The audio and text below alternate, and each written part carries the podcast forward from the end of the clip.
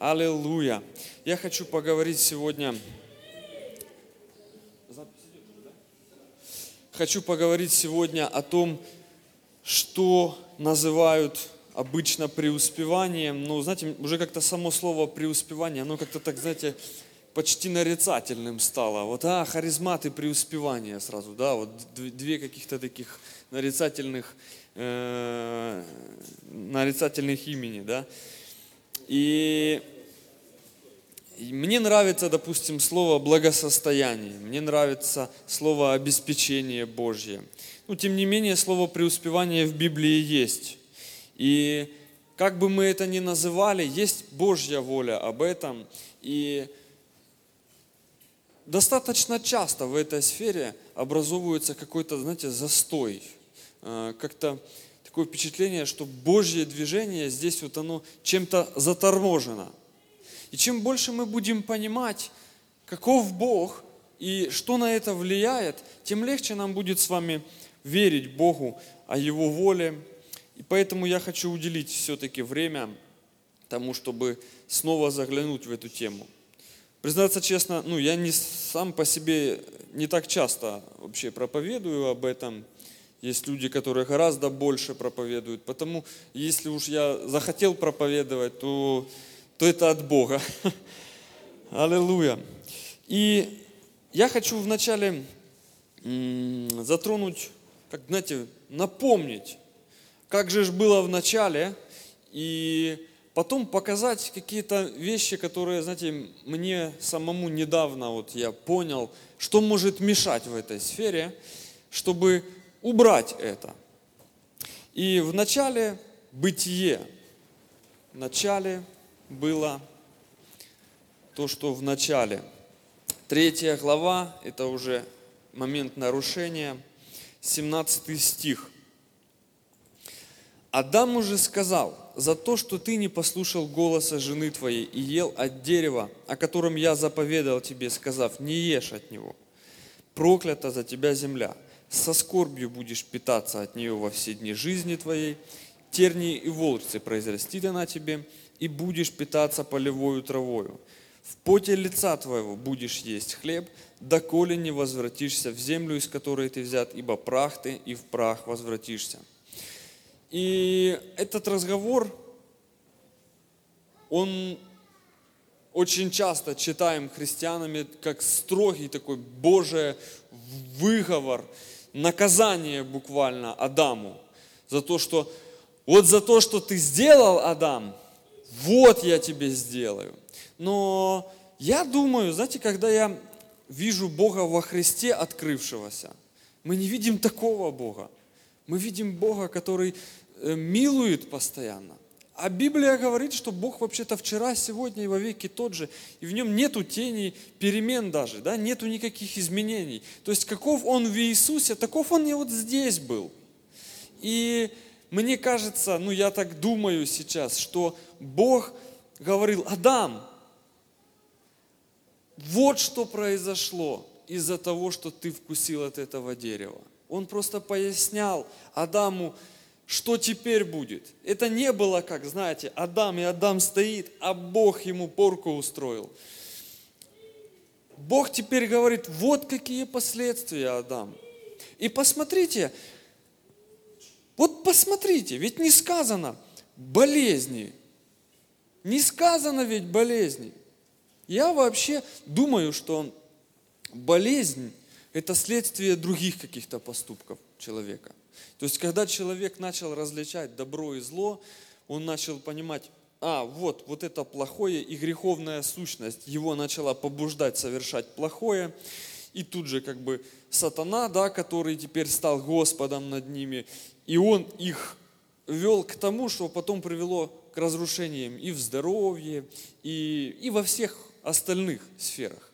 Но посмотрите, вот само отступление в первом его виде привело к чему? Адам, земля за тебя проклята, и со скорбью будешь питаться, в поте лица будешь есть, ну, твое пропитание снизится до травы полевой. То есть ухудшение произошло, Адам, из-за этого. Ты призван есть плоды дерев, но как бы проблема вот в чем проявится. И вы заметили, первое, о чем Бог говорит с Адамом, это нарушение Божьей воли именно в сфере вот этой благосостояния. Аминь. Еще раз подчеркиваю, здесь не сказано о гладах, морах, землетрясениях, войнах, военных слухах. Здесь сказано о первейшем нарушении. Адам, здесь появится проблема. Ну, она появилась уже. И вы знаете, с вот этого момента началось Божье восстановление всего, что натворил человек. И сразу же милость проявилась. И вы знаете, что Адам, вернее, Авраам, который видел в своей жизни могущественно действие преуспевания, да, и его дети, и цари израильские, и Иов, ну, то есть люди, которые Божьи люди, они везде видели могущественно это. И Бог совершал в жизни этих людей по милости, зная, что будет день, в который будет расплата, да, во Христе – за все неправильное, что делали люди. Но сегодня милость, милость. И мы сегодня живем по милости, но уже по ту сторону времени, да, от жертвы Христовой. Сегодня та же самая милость присутствует. Однако я показываю, что Божья воля, она не менялась. И смотрите, вот когда мы читаем с вами о проблемах этого юноши, который младший сын, блудный сын, да, то есть в чем проблема появилась? Проявилась. Представьте, это знатный род, юноша из непростой семьи какой-то. И проблема, которая его заставила к отцу возвращаться, то есть в его жизни отступление проявилось в том, что сидит среди свиней и еще и голодный. Аминь. Когда слуги у отца хлебом избыточествуют. И мы видим, что все в это время восстанавливал Бог, восстанавливал. Кто позволял, Он восстанавливал эту сферу. Эта сфера не является какой-то ничтожной. Нету такого, что главное здоровым быть. Знаете, как в мире есть поговорка? Главное здоровье. Или там, чтобы дети были здоровы. Я не против, я даже соглашусь с вами, что это важно. Но э, я вижу, что есть нарушения, которые пришли. И я вижу, что Божья воля в восстановлении. И нету такого, что вот главное вот это, а вот это не главное. Есть Божья воля, она целостна. Агнца в Египте, помните, нужно было съесть целиком. Всего агнца нужно принять. Аминь. В том числе и в этой сфере восстановления. Вы знаете, мне вспомнилась э, одна ситуация, я когда-то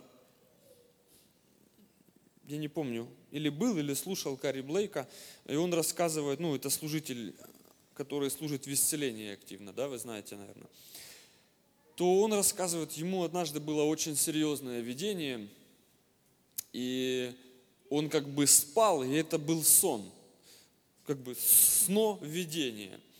И когда он говорит, я выхожу во двор своего дома, и говорит, я вижу, что вокруг моего дома – лежат огромное количество больных и постоянно подвозят больных. И говорит, я чувствовал, какой запах стоит у меня во дворе. И он говорит, я, я чувствовал запах болезни. И он говорит, это настолько сильно вошло в меня. Помните, в Иерусалиме была такая купальня Силамская, да, в которой собирались больные – и в которой ангел приходил, возмущал воду, и кто первый приходил, тот получал выздоровление. И вот там вот постоянное собрание больных этих, знаете, вот которые мучаются мучениями, у которых раны, знаете, и там он как-то сказал, я понял, как пахло в этой купальне. И говорит, после этого видения, говорит, я настолько глубоко понимаю, насколько Бог относится к болезни, ну, насколько Божье желание исцелить.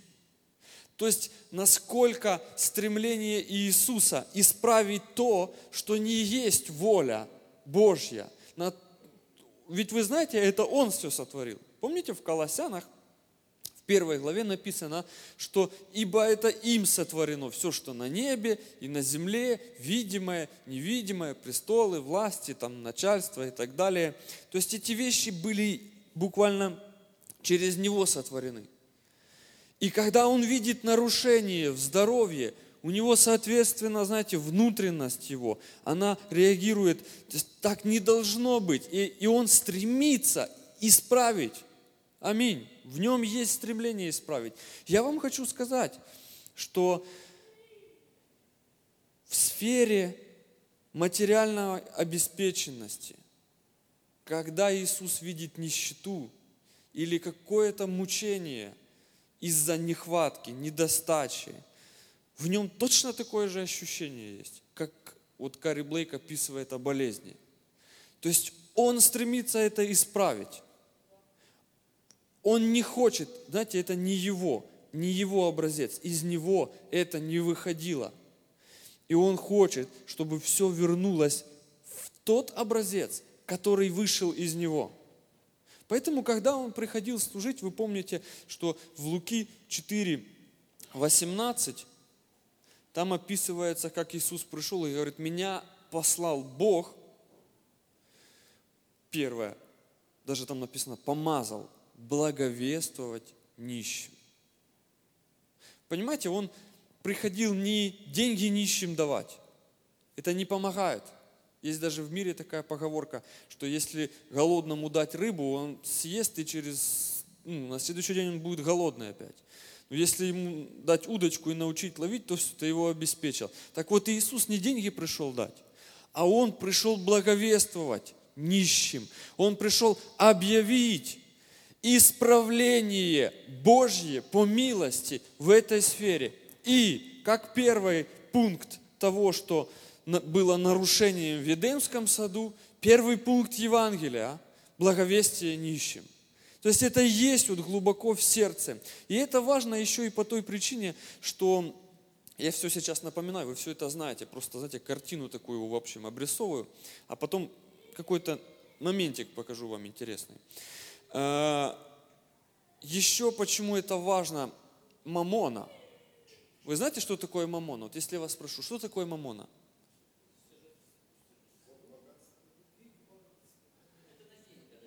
Вот видите, богатство в основном, да, вот богатство. А знаете, почему мы так думаем?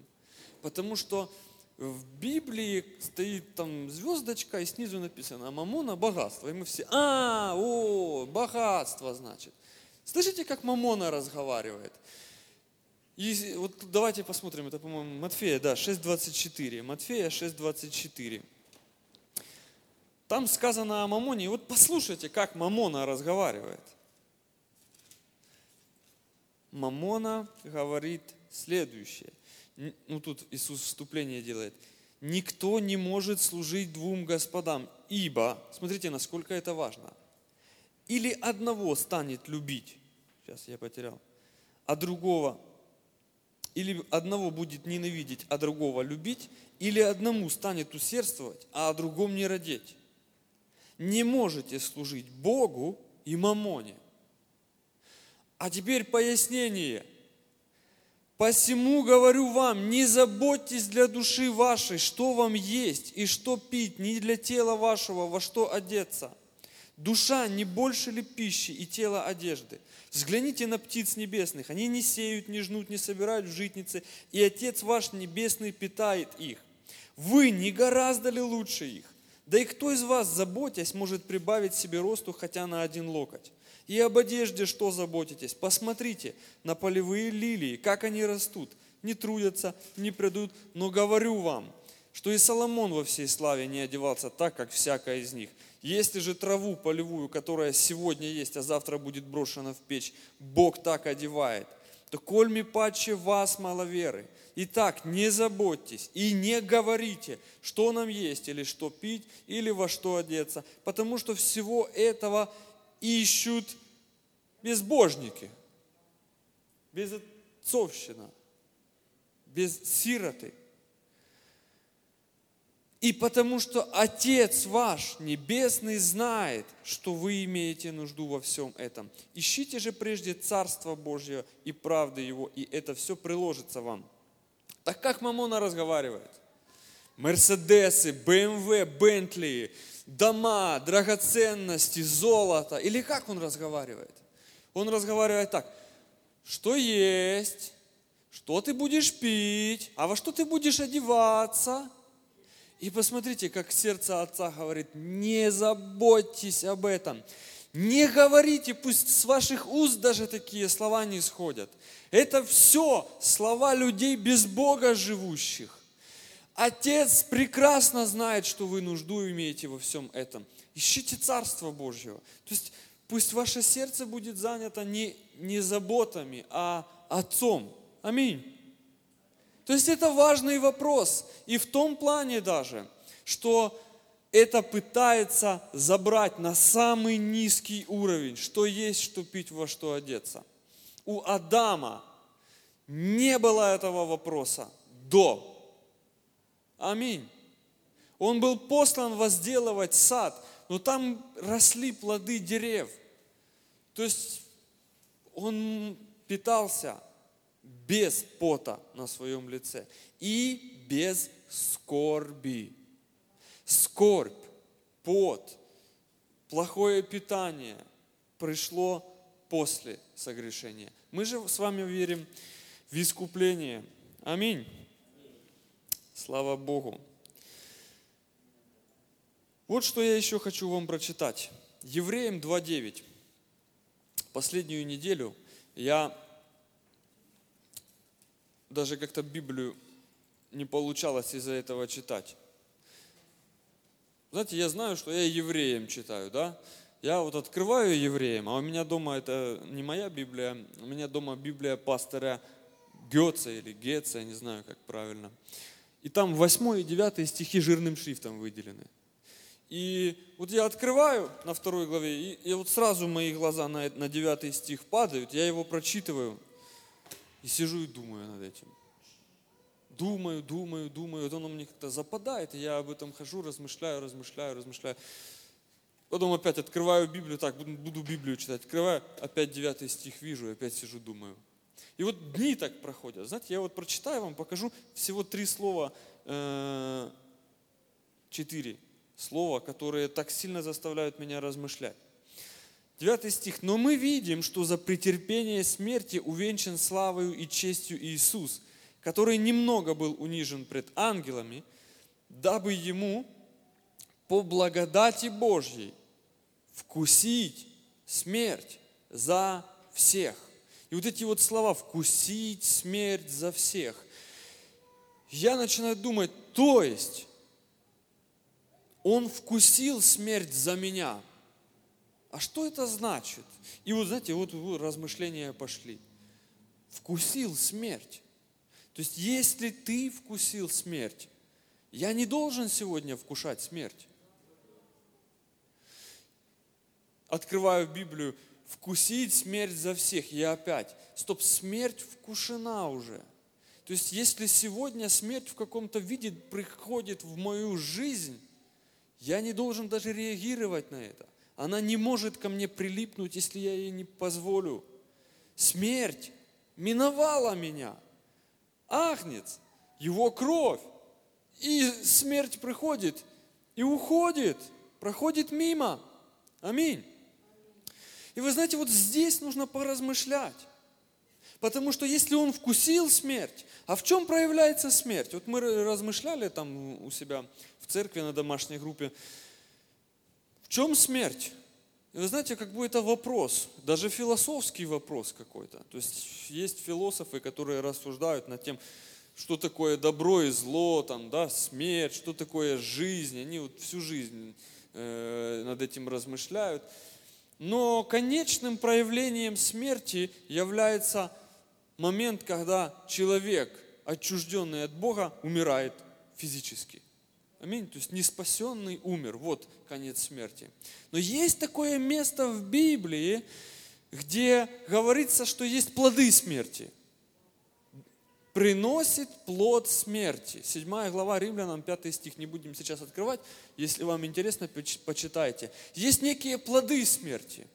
И Иаков, вот он говорит, помните, сделанный грех рождает смерть. А в английской Библии, если перевести на русский, э, там написано так, полностью созревший грех рождает смерть. То есть есть некие процессы смерти, да, вот, вот он растет, растет, там приносит плод, приносит, и потом бац, и вот смерть. И вот какие плоды этой смерти? За что Иисус умирал? И мы видим с вами в Исаии 53 главе с 3 стиха, как перечисление того, что сошлось на Иисусе в результате нашей смерти, да, наша смерть была на нем. И там написано, смотрите, он был презрен и умолен пред людьми. Унижение. Вы согласны? Что такое презрен и, униж... и умолен пред людьми? Вот что я хочу вам сказать, друзья. Если вы в своей жизни переживаете, что кто-то унижает вас, если есть какие-то люди, которые думают, что они выше вас и как-то вот пытаются, знаете, угнетать вас, запустите Божье действие в эту сферу. И Иисус был презрен и умолен пред людьми. Это то, что является одним из плодов смерти, презрения, унижения. Иисус умер за это. Почитаем дальше муж скорбей, изведавший болезни. Это еще один плод смерти, скорбь и боль. Мы отвращали от него лицо свое. Он был презираем, и мы ни во что ставили его. Послушайте, в скорби, можно сказать, депрессия – это плод смерти. Он вкусил это – от Него отвращали лицо. Его ставили ни во что. И искупление должно проявиться в этих сферах нашей жизни. Но Он взял на себя наши немощи и понес болезни, а мы думали, что Он был поражаем, наказуем и уничижен Богом, но Он изъязлен был за грехи наши и мучим за беззакония наши. Наказание мира или мира в смысле умиротворения с Богом, да, мира с Богом, было на нем, и ранами его мы исцелились. Все мы блуждали, как овцы, совратились каждый на свою дорогу, и Господь возложил на него грехи всех нас. Здесь множество того, что является плодом смерти, что вошло в Иисуса в день Его. Аминь. Но есть еще один момент, и это написано во втором Коринфянам, 8 главе.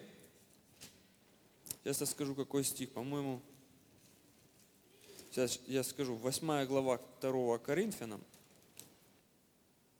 9 стих, да, думал, боялся ошибиться. Но вы знаете благодать Господа нашего Иисуса Христа, что Он, будучи богат, обнищал ради вас, чтобы вы обогатились его нищетою. И это тоже плод нищета, смерти. Аминь. Это тоже то, что вошло в Иисуса. Вы знаете, что на кресте, его же когда взяли, его не сразу же на крест отвели. Помните? были там допросы, его еще по утру водили, он был избиваем, да, вы знаете, от большой потери крови сильно пить хочется. И вы помните, одежды его делили. То есть фактически на кресте он был, он жаждал, он был голоден, и он был наг. Что есть, что пить, во что одеться – совершилось в том месте и в тот день. Аминь. Мамона поражена была Она или он? Кто это? Мамон. Мамон. Был поражен этот Бог в тот день на кресте. Аминь. И я вам хочу сказать, ну вот вопрос, вот сами себе задайте вопрос. Если Иисус умер за вас, то это должно быть удалено из вашей жизни. И если это не удалено, то это только по той причине, что мы еще не включили свою веру в эту жертву. Аминь. То есть, если есть вера в то, что совершилось, это уходит. Наказание два раза не, не делают за одно преступление. Долги два раза, по два раза не выплачивают. Если только это не украинские банки, да? Ну, вы, я шучу, вы понимаете. То есть, если я кому-то должен, то я не прихожу два раза ему платить об этом. И меня не наказывают, даже мирская система правосудия не наказывает людей два раза за одно преступление. И если Иисус вкусил смерть, если Он вкусил нищету, то сегодня, когда приходит нищета в жизнь нашу, знаете что? Это второй раз она приходит. До свидания. Это уже было. Меня это уже не касается. Этому нету места в моей жизни. Два раза не делается. Это Евангелие. Моя нищета, то, что есть, что пить, во что одеться, это ушло из моей жизни. Аминь. Слава Богу. Я радуюсь об этом. И вы знаете, что вот здесь написано, вы знаете благодать Господа Иисуса. Когда я читал из Евреям, там тоже написано, что по благодати Божьей вкусить смерть за всех. Когда я первый раз читал, ну, может, не первый, а первый раз, я думаю, ничего себе благодать, вкусить смерть.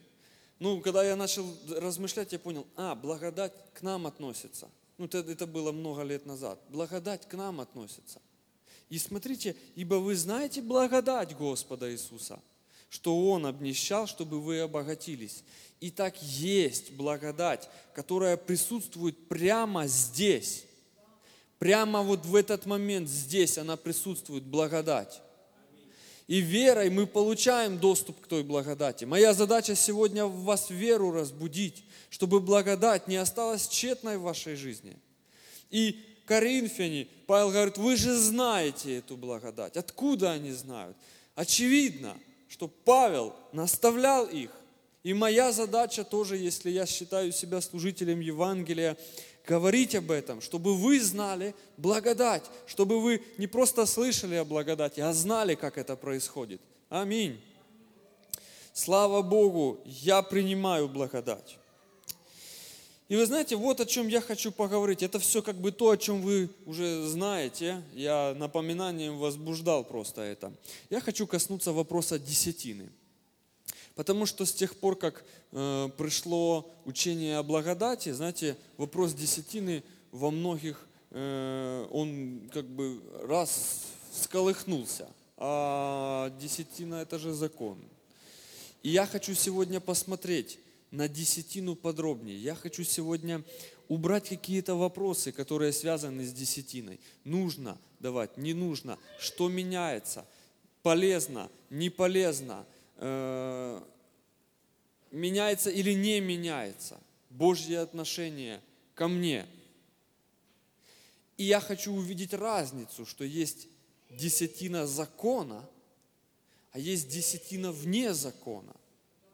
И почему это важно поднимать периодически? Знаете, потому что ну вот я уже 4 года служу в пасторском служении, и вот за 4 года я увидел, вот, разбудишь людей, и люди как бы, о, фух, проснулись, точно, знаете, вот они приходят и начинают говорить вот, до, до того, как начинаешь снова э, возбуждать их, да вот, что-то заказов нету, что-то трудно, так вот и знаете, бывает вот такое, вроде появляется заказ, вот-вот-вот-вот-вот, бац, сорвался, и так вот четыре подряд заказа сорвалось, там не получилось, там работал, что-то не так сделал, не доплатили, какие-то постоянные проблемы. И потом, знаете, начинаешь поднимать вопрос десятины, и люди, как точно, слушай, я что-то затуманил этот вопрос. Все, я решаю снова. И вот буквально неделя приходит следующее воскресенье, человек говорит, 20 тысяч заказ уже получил. И вот раз, и в церкви э, десятина 2000 э, ну, сверху добавилось. Следующий там человек раз говорит, слушай, начал давать, вот уже вторая неделя, просто заказы есть уже очередь. Понимаете, я в принципе могу оценивать по состоянию бюджета церкви. Вот когда я смотрю на бюджет церкви, я понимаю, а, десятины подсели. Скоро начнут приходить в жизнь людей трудности – надо этот вопрос расшевелить. Знаете, как вот бывает, я вчера такой пример привел, прямо во время проповеди. Но, но нам мы так насмеялись с этого примера. Вот бывает раковина забивается. Да, и есть такой э, штука, это вантус, да. Я ванос, я с машинами дружу, просто там есть ванос, а тут есть вантус. И знаете, что делают? Берут эту штуковину, и это там все может раз вылезти наружу, и потом раз, и знаете, как оздоровление приходит в умывальник? Ты открываешь, и прям вода так течет туда. И нету никакого вот этого вот застоя. И радуешься прямо. Так вот, когда вот, знаете, вот прокачиваешь в церкви м- Словом Божьим вопрос десятины, о, потекло, слава Богу, у, и люди радуются, и, и пастор радуется, бюджет нормальный стал, выровнялись, есть чем заплатить по счетам, есть там съездить в командировку за что. Вот. И этот вопрос периодически надо, вот, знаете, выкачивать его. Я честно говорю, вот не поговоришь несколько месяцев, уменьшаются вот, э, приношения именно десятин. И вот когда там начинаешь спрашивать люди, да я приношу десятину, а ты смотришь, а он куда-то, когда говорит, приношу десятину, приношу десятину, приношу десятину. В глаза мне смотри, я приношу десятину. Знаете, вот, э, и я понимаю, вот в церкви надо периодически говорить об этом. Потому что это полезно и для церкви, и для людей, если правильно научить о десятине. Потому что если о десятине научить неправильно, она будет во вред. И здесь нужно провести границу, различие очень четкое между десятиной, которая давалась под законом Моисея, и десятиной, которая за пределами закона давалась. Потому что мы с вами, я не знаю, может быть, есть среди вас э, евреи, там обрезанные, бывшие в иудаизме, но, по крайней мере, меньшинство точно.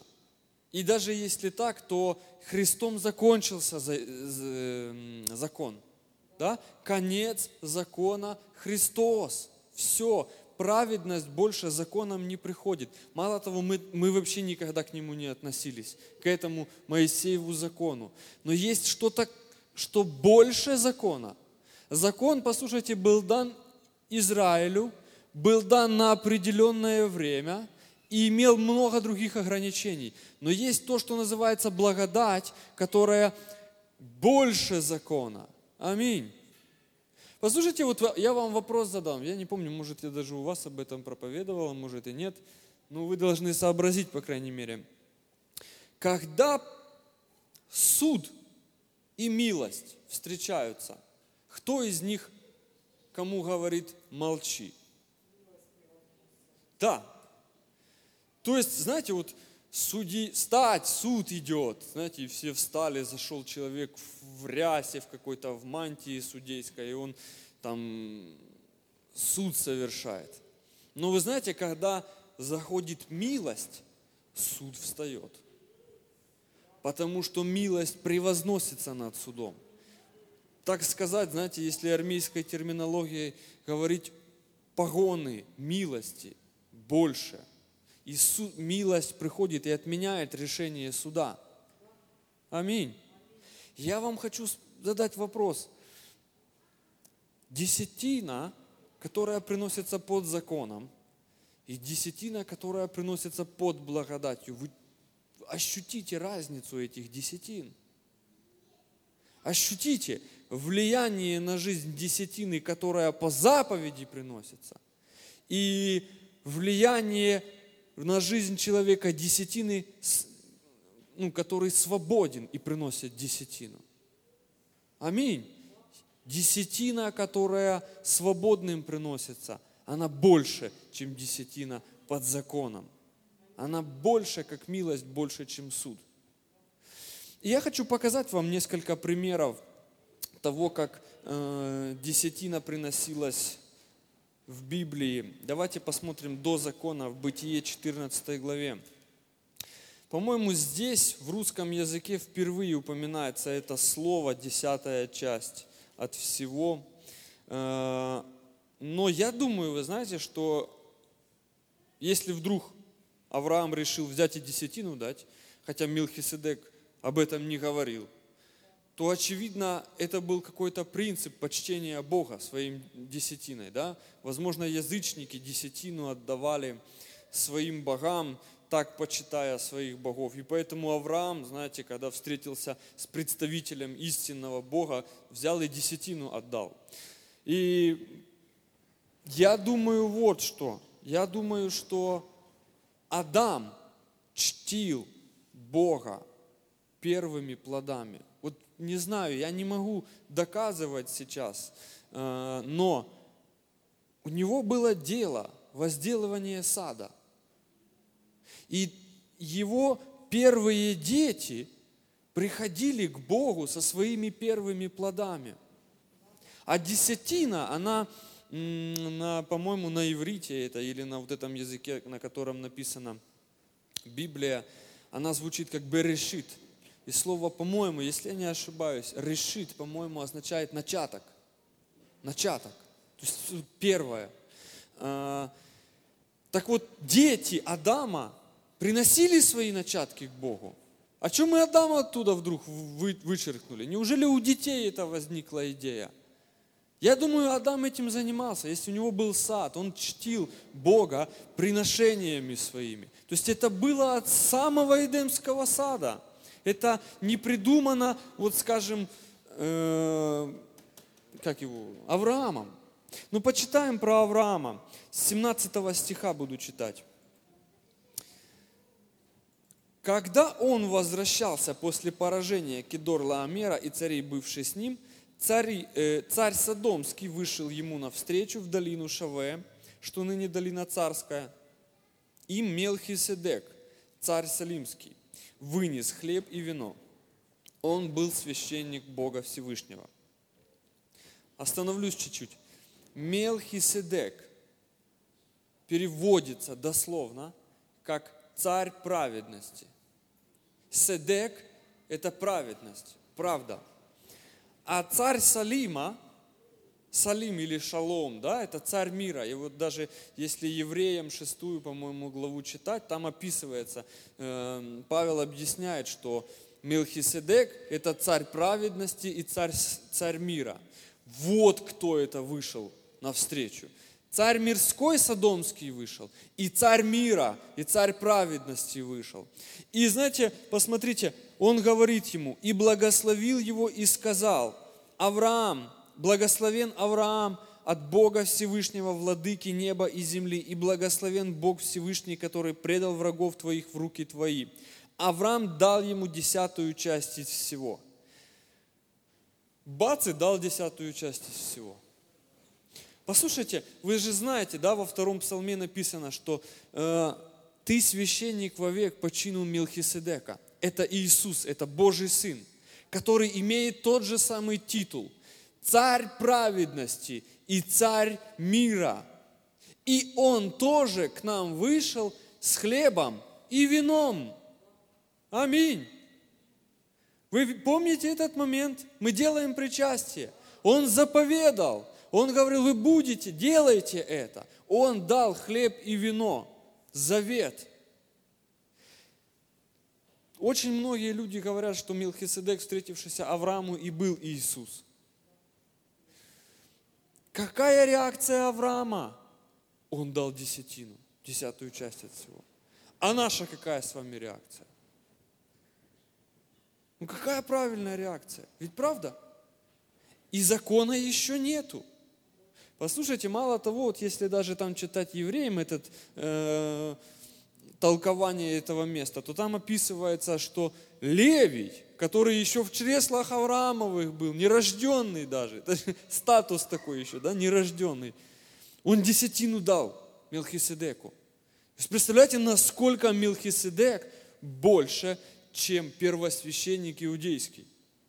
Первосвященник иудейский, когда шел в народе, народ с таким почтением к нему относился. Но если бы Мелхиседек вышел навстречу первосвященника иудейского, он бы отдал ему десятину. Аминь. Потому что этот больший. И десятина, которая за пределами закона, она больше, чем десятина под законом. Потому что под законом, вы помните, закон, законом мы были связаны, Павел говорит, связаны, мы были ну, рабы в законе. Мы обязаны были это делать. Сегодня мы не связаны.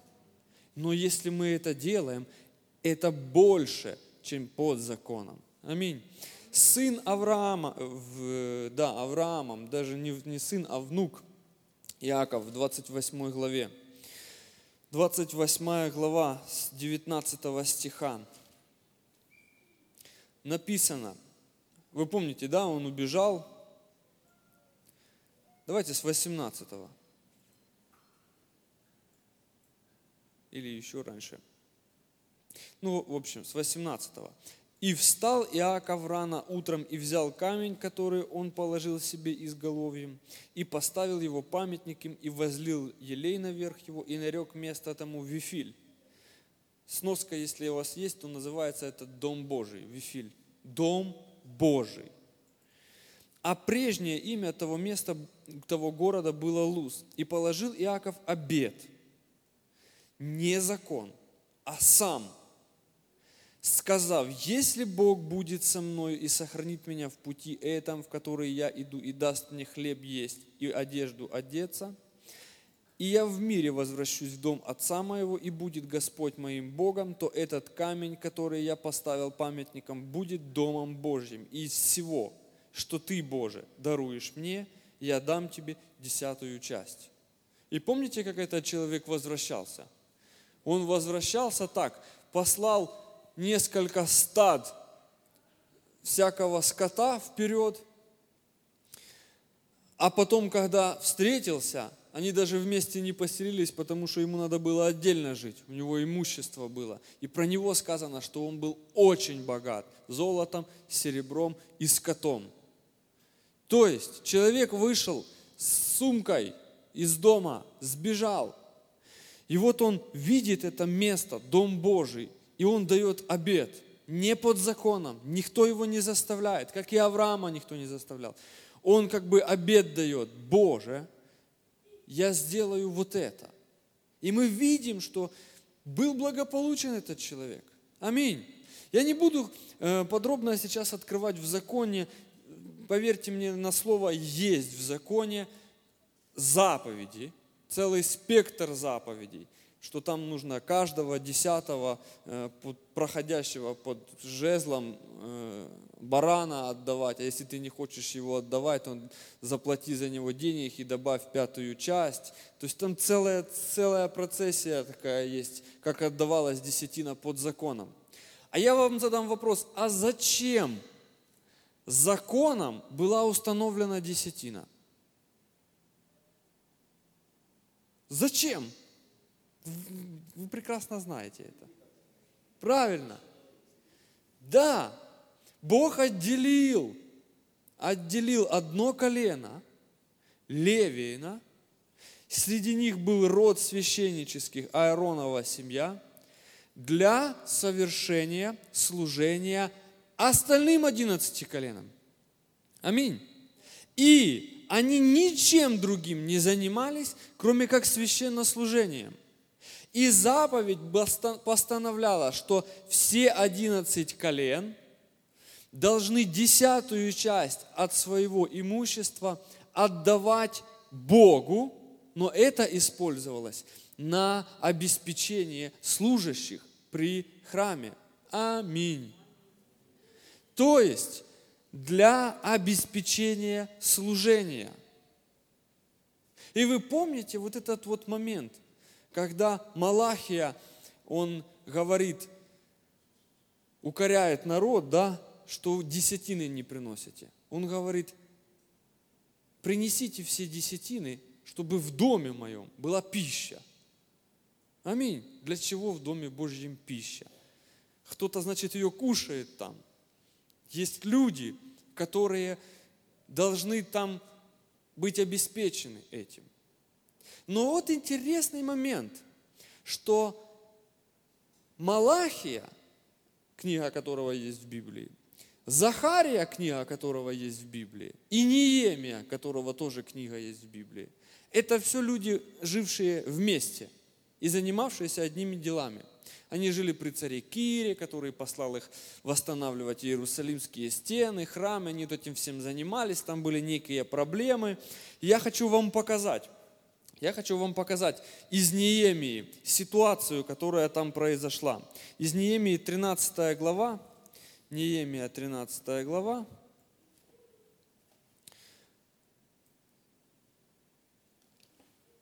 стих с 10.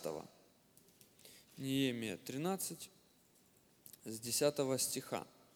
Написано, «Еще узнал я, что части левитам не отдаются, и что левиты и певцы, делавшие свое дело, свое дело, разбежались каждый на свое поле. И я сделал за это выговор начальствующим и сказал, зачем оставлен нами Дом Божий? И я собрал их и поставил их на место их. Не начальствующих. Знаете, это у нас сегодня такое выражение, поставил на место. Левитов собрал и поставил их на место их. И все иудеи стали приносить десятины хлеба, вина и масла в кладовые. И поставил я к кладовым Шелемию священника, и Садока книжника, и Федаю из левитов при них, Ханана, сына Закхура, сына Матфании, потому что они считались верными. И на них возложено раздавать части братьям своим. Посмотрите момент. «Помяни меня, Боже, за это». Э, «Помяни меня за это, Боже мой, и не изгладь усердных дел моих, которые я сделал для дома Бога моего и для служения при нем». А смотрите, как начинается. «Еще я узнал». От кого он узнал? От пророка Малахии, который пришел и говорит, проклятием вы прокляты, все вы, там, да, можно ли обкрадывать Бога? А вы обкрадываете Бога. Вот проклятием вы прокляты, потому что все вы там ту ту ту ту ту и десятины, да, принесите десятины. Послушайте, вы знаете, что мы не отправляем деньги на небо? Да невозможно, там вообще бумага это не нужна. Э, и никакую еду, никакое приношение мы тоже не отправляем. Это вы в городе живете. Мне иногда гусей приносят, и ягоды, и картошку мне приносят. Я в маленьком городе живу, где почти у всех есть огороды. Вот. Э, то есть я этого всего тоже не отправляю. Я это потребляю банально в пищу. Э, и вы знаете, почему проклятием прокляты? Послушайте, проклятием люди были прокляты за то, что они не приносили бумагу. Вот внимательно послушайте. А зачем она Богу нужна?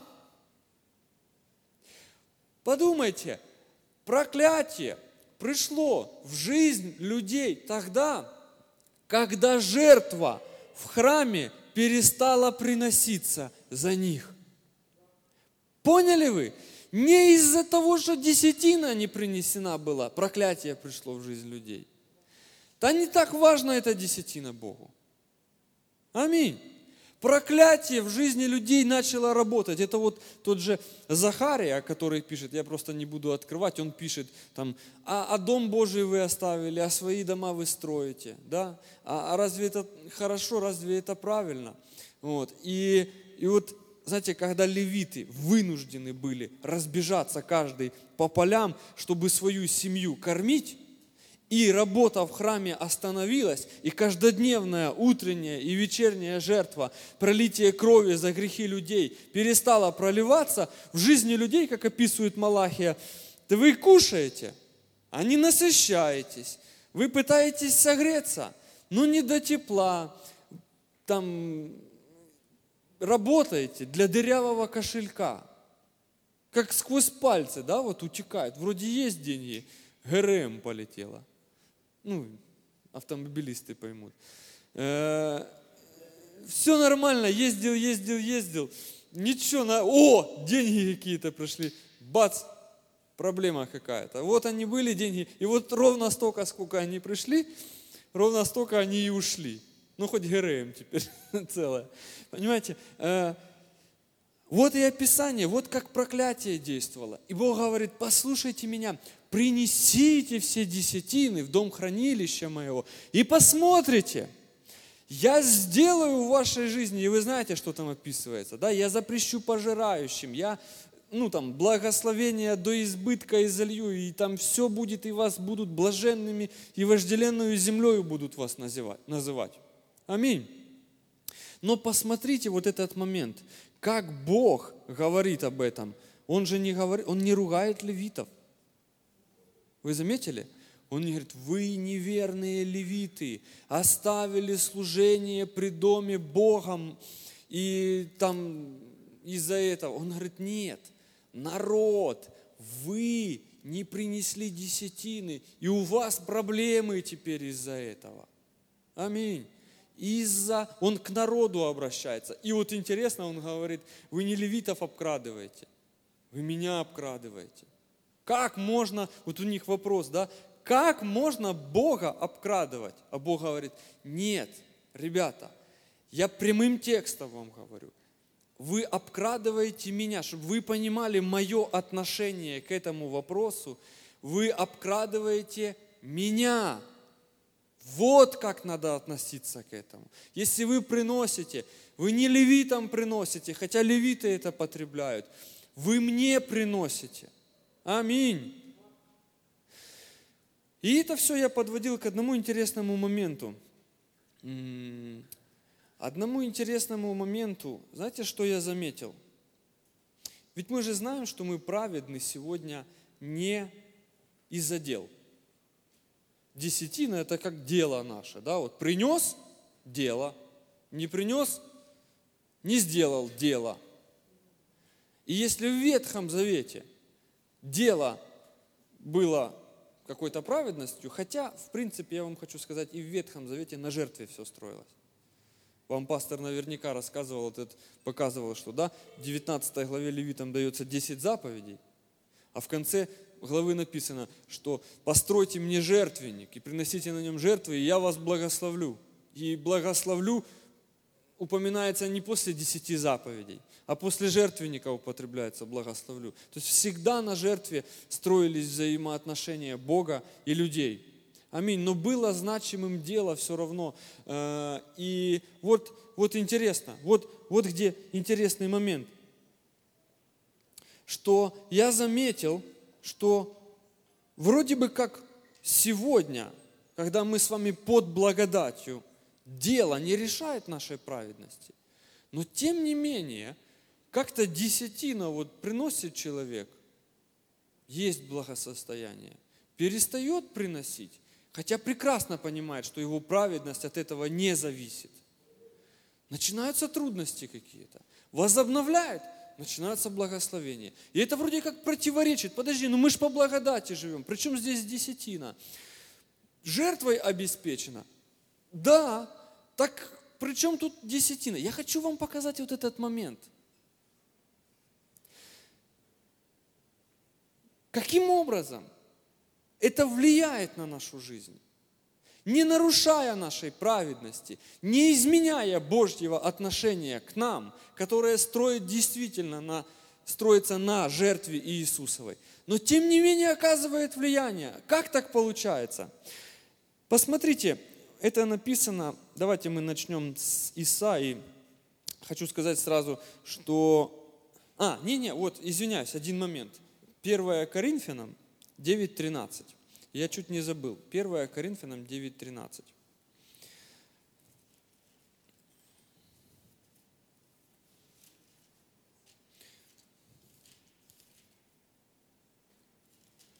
Там написано,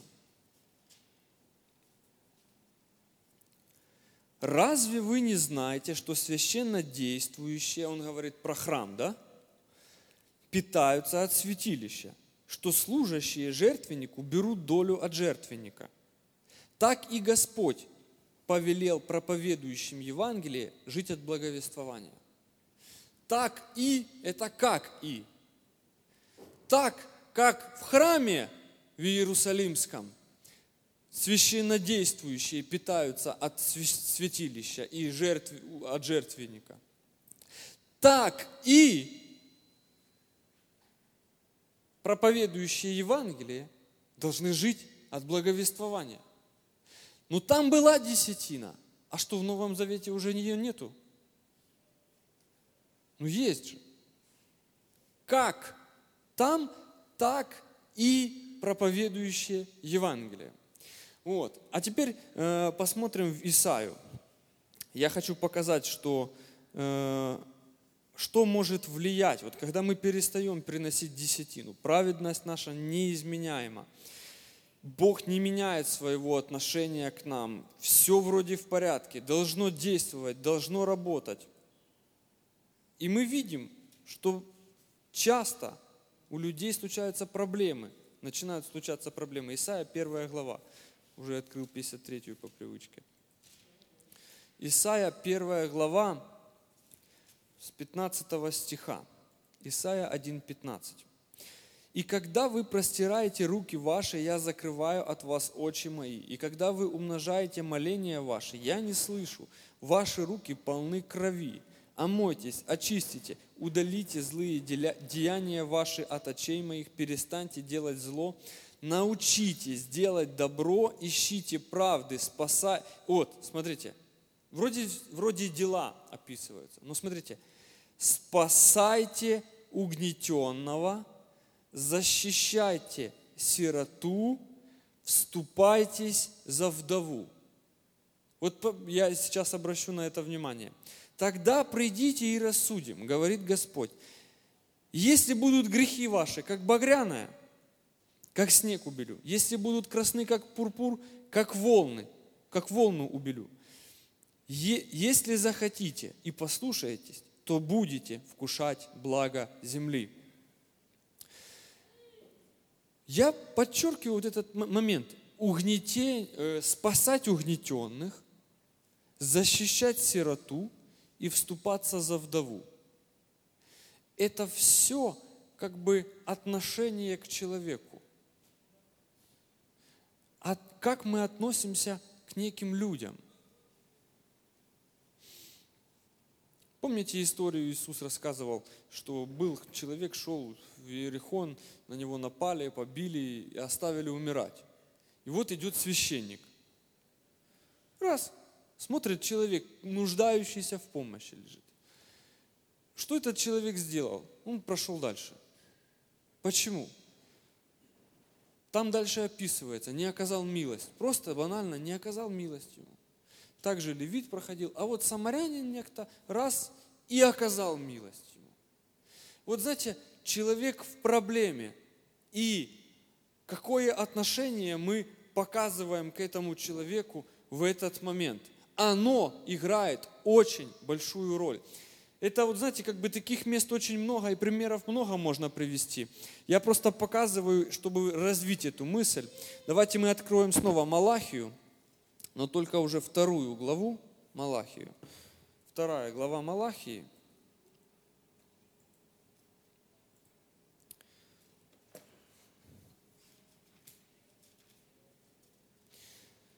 А стих 13. Малахия 2.13. И вот еще что вы делаете.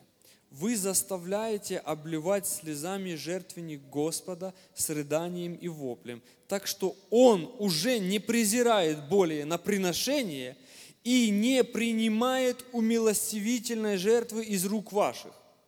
Вы скажете, за что? За то, что Господь был свидетелем между тобою и женою юности твоей, против которой ты поступил вероломно, между тем, как она подруга твоя и законная жена твоя. Послушайте, ведь отношения строятся на жертве. И вот приходит человек с жертвой, а пророк ему говорит, твоя жертва не принимается. Он говорит, почему? Потому что жертвенник слезами облитый. Ты приносишь на этот жертвенник, а слезы никуда не деваются. Твоя жена, которой ты показал свое отношение неправильное, она тоже передо мной свидетельствует. И из-за этого у тебя появляется в жизни проблема. Там написано вероломно поступил, то есть измена, да, была. Э, и он приходит, жертву приносит, ну, хочет восстановить свою праведность. А Бог ему говорит, это не все. Есть еще жена, против которой ты до сих пор вероломно поступаешь. Это создает проблему. Вот эту вот закупорку, которая в умывальнике, я приводил пример, в твоей жизни создает отношение к человеку, к другому. И, и знаете, ну этого может быть недостаточно, или можно сказать, это в Ветхом Завете, но есть это и в Новом Завете. Мы, не, не знаете, как-то не, обращаем на это внимание. 1 Петра 3,7. Вот ее вы выводите да, на этот самый. Почитайте, вместе сейчас почитаем. Так, 1 Петра 3,7. 1 Петра. Не моя Библия, неудобно. Да что ж такое? Ай, ладно. Вы скажете, э, также и вы, мужья, обращайтесь благоразумно с женами, как с немощнейшим сосудом, оказывая им честь как сонаследницам благодатной жизни. И смотрите, дабы не было вам препятствия в молитвах. Бац! А как же благодать? Так я вам хочу сказать, эти препятствия не Бог создает.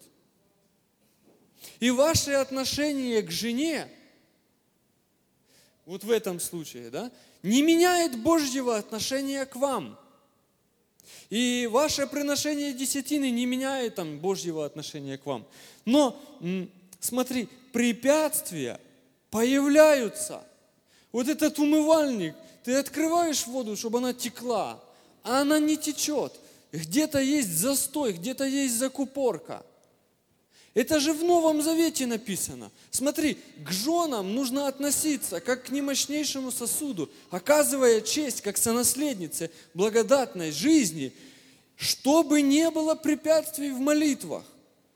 И есть люди, у которых есть какие-то препятствия в жизни. Знаете, вот посмотришь, один человек, кто-то замуж выйти не может, кто-то жениться постоянно не может, кто-то на работу устроиться не может, у кого-то заказы постоянно срываются, у кого-то то, у кого-то то, у кого-то то, какие-то проблемы, какой-то закупорка, застой какой-то, который надо как-то вычистить. И человек говорит, ну Бог, у меня есть обетование, у меня есть благодать. Да, есть обетование, благодать, жертва есть, но есть какое-то препятствие в жизни человека. А вы видите это? Не от дела речь, ну, как бы Божье отношение не изменилось. В сердце человека что-то происходит, какая-то скверна духа закралась, которая это сердце вот просто блокирует. Человек хочет молиться, хочет верить, у него не получается. Знаете, вот э, Иоанн, как же он написал? Он написал, если кто из вас, видя человека в нужде, да, имея достаток в мире всем, и видит брата своего в нужде, затворяет свое сердце. Слышите, сердце закрыл. Он посмотрел и подумал, не мое это дело – или он к жене вот так отнесся. Тут он к нищему так отнесся. Кто-то к жене так отнесся. А кто-то еще э, к вот этому израненному вот так отнесся. Кто-то к вдове так отнесся. Кто-то к сироте так отнесся. Закрыл сердце. Послушайте, у нас одно сердце. У нас сердце нету такого, что так, это сердце у меня для Бога с правой стороны, а вот это вот с левой стороны для людей. Если я сердце для людей закрою, то мое для Бога останется открытым. Такого нету. У нас одно сердце. И получается, что когда мы с вами раз и закрываем свое сердце, вот знаете, вот Иисус бы не прошел мимо, да? А вот человек бывает раз и закрыл свое сердце, потом он приходит к Богу и испытывает препятствие в молитве. Что-то внутри него твердое есть, какое-то ожесточение появилось, и его сердце оказывается неспособным верить Богу. Аминь. И, между прочим, для Бога это такой вот важный момент. Э, Иаков, он пишет, давайте мы быстренько почитаем, время заканчивается, конец первой главы, 27 стих, Иаков. Чистое и непорочное благочестие перед Богом и Отцом есть то, чтобы презирать. Вы знаете, различайте слово презирать и презирать. Презирать – это плохо относиться, а презирать – это хорошо относиться. Э, чтобы презирать сирот и вдов в их скорбях и хранить себя неоскверненным от мира. Братья мои, следующий стих, имейте веру в Иисуса Христа, нашего Господа славы, невзирая на лица. Ибо если в ваше собрание войдет человек с золотым перстнем в богатой одежде, войдет же и бедный в скудной одежде, и вы, смотря на одетого в богатую одежду, что сейчас происходит, к сожалению, я вижу это, э, и вы, смотря на одетого в богатую одежду, скажете ему, тебе хорошо сесть здесь. А бедному скажете, ты стань там или садись здесь у ног моих. То не пересуживаете ли вы и не в себе, и не становитесь ли судьями с худыми мыслями? Послушайте, есть обетование, есть благодать Божья, есть знаете, то, что неизменно и построено на жертве Иисуса. Есть отношение Бога к нам, которое вечно. Аминь. Но есть что-то, что касается вот нашего сосуда. И Соломон говорит, больше всего хранимого храни сердце свое, потому что оттуда источники твоей жизни. Храни его, храни, храни, храни. Это очень важно. Не выказывай, ну, не, не относись к сиротам и вдовам с презрением, презрением да, в их скорбях. К униженному, к угнетенному не относись так. К бедному не относись так. И еще я вам хочу сказать друзья, к левиту. А теперь я хочу связать. Что такое, что люди не приносили десятины в храм? Это было, это говорило, а что мне до того, что у левита кушать нечего? Понимаете? Это тоже отношение к людям, которое просто вот и закрывает сердце человека. Понимаете? И вот послушайте, друзья, да, десятина не изменяет отношение Бога к вам. Можно помочь мне? Десятина не изменяет, это невозможно какому-то поступку человеческому, кроме отречения от Иисуса, изменить Божье отношение к нам. Это вечно, это запечатано кровью. Аминь. Но есть другой момент. Есть тогда, когда мы понимаем, десятина нужна в храме. Десятина нужна в церкви. В принципе, праведность-то моя не меняет этого. Ну, десятина не, не изменяет моей праведности. И Бог как бы не изменяет своего отношения ко мне то закрою я сердце свое на эту десятину, и все будет в порядке.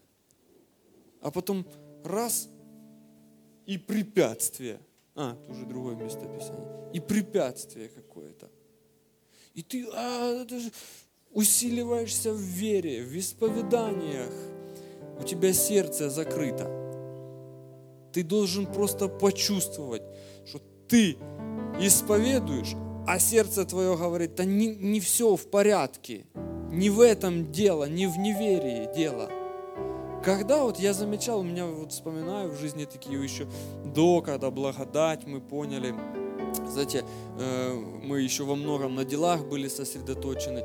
Я помню, как, знаете, вот Бог указывал, раз какая-то трудность долго стоит в жизни моей, да что ж такое, знаете, и верю Богу. И потом, знаете, вот задаю Богу вопрос, а Бог говорит, смотри, вот неправильное отношение к сестре было.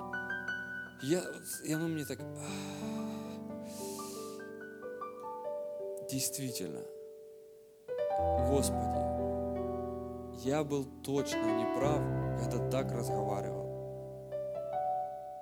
Знаете, когда церковь создается, э, и собрали кучу служителей, и там все начинают друг с другом бороться, притирки такие, знаете, и там я поругался было с одной сестрой. И она молодец такая хорошая, знаете, и я молодец. И кто первый кается, знаете, и вот уже второй день, знаете, и мне нехорошо, просто я чувствую, что мне молиться, мне нужды есть, а я не могу молиться, вот просто не могу молиться. И раз вот она мне всплывает перед глазами, думаю, я не прав, Господи. Позвоню и покаюсь. Представьте, звоню, а она трубку не берет. Просто банально не могла подойти. Не из-за того, что она не хотела со мной говорить. Она мне перезвонила, а потом... Ну вот я, я, я сделал этот поступок, знаете, вот я просто чувствую, как я освободился. Вот мне легко стало, вот я чувствую, фу, я верю Богу, что мои нужды сейчас восполняются. Вот как-то легко, знаете, потекла вера. Сердце, я не закрыл свое сердце, я открыл свое сердце, я вот разблокировал это. Благодарность Богу за Его обеспечение появилась сразу. Уже я не молюсь, не стою, верю. Вот как-то уже легко стало. Буквально сразу. Наверное, вот люди, которые, знаете, на законничестве строят свою жизнь, испытывая такие в своей жизни события, а потом говорят, а вот, я поссорился, и у меня не получалось. Э, Бог, значит, мне перестал давать.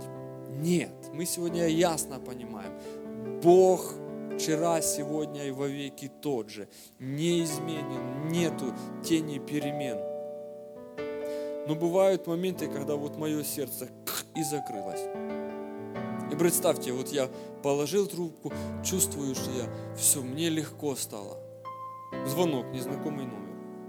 Я поднимаю, я тогда еще предпринимателем был, заказ.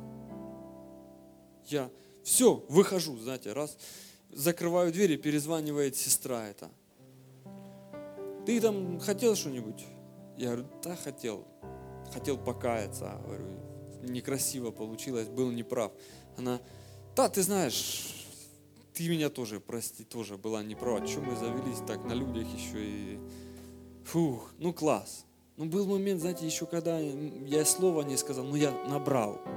Вот что-то сломалось внутри меня. Я освободился от этого. Послушайте, нету заповеди десятины. Но знайте, она нужна в церкви. Вы свободны. Когда вы как свободные приносите, это больше, чем. Но если вы не приносите, посмотрите, почему вы не приносите? Потому что вы закрыли свое сердце. Левит будет голодный, вы от левита закрыли сердце. И это не Бог наказывает, когда заказы срываются или там что-то ломается, не, не работает. Это вот не Бог. Это вот те препятствия, которые я... Да, вот они как раз появились. Да уйдут во имя Иисуса, да? Что я делаю? Я сегодня говорю о преуспевании, о благосостоянии, о Божьем обеспечении. Я показал вам сначала, что есть воля Божья, и что Иисус, как сотворивший все это, Он, знаете, вот Он хочет исправления. Он не хочет видеть в нашей жизни каких-то закупорок, вот этих застоев. И Он обеспечил собой это, взял на себя, умер, воскрес, и сегодня Он имеет власть. А оказывается, наше сердце может создать препятствие. Поэтому я хочу, сейчас же, да, надо пожертвование сделать, я как раз. Давайте, а где, где у вас, дайте мне эту штуку, в которой вы собираете. Помолимся, знаете, и если вот вы в своей жизни видите, что вы создали закупорку какую-то, да, возьмите свою, свой вантус. И давайте мы вот просто сейчас помолимся и скажем Господу, что мы перестаем создавать препятствия, закрывать свое сердце. Пускай течет. Аминь. Пусть Божий поток течет. Отпускаем хлеб, а он приходит, отпускаем, а он приходит. Отец, я благодарен Тебе. И сейчас я хочу, Боже, чтобы мы все вместе устранили, Господь, всякое препятствие из сердца нашего, чтобы не было трудностей в жизни нашей, чтобы благодать, за которую умирал Христос, чтобы она свободно текла в жизни нашей, чтобы наше сердце не испытывало препятствий, когда оно верит, и мы исправляем, Боже, сейчас свое сердце. Я, Господь, благословляю всякого даятеля. И пускай, Боже, каждое даяние, которое опустится в эту корзину, пускай оно станет как семя, которое принесет свежий плод в жизнь дающего. Благословляю во имя Иисуса. Аминь.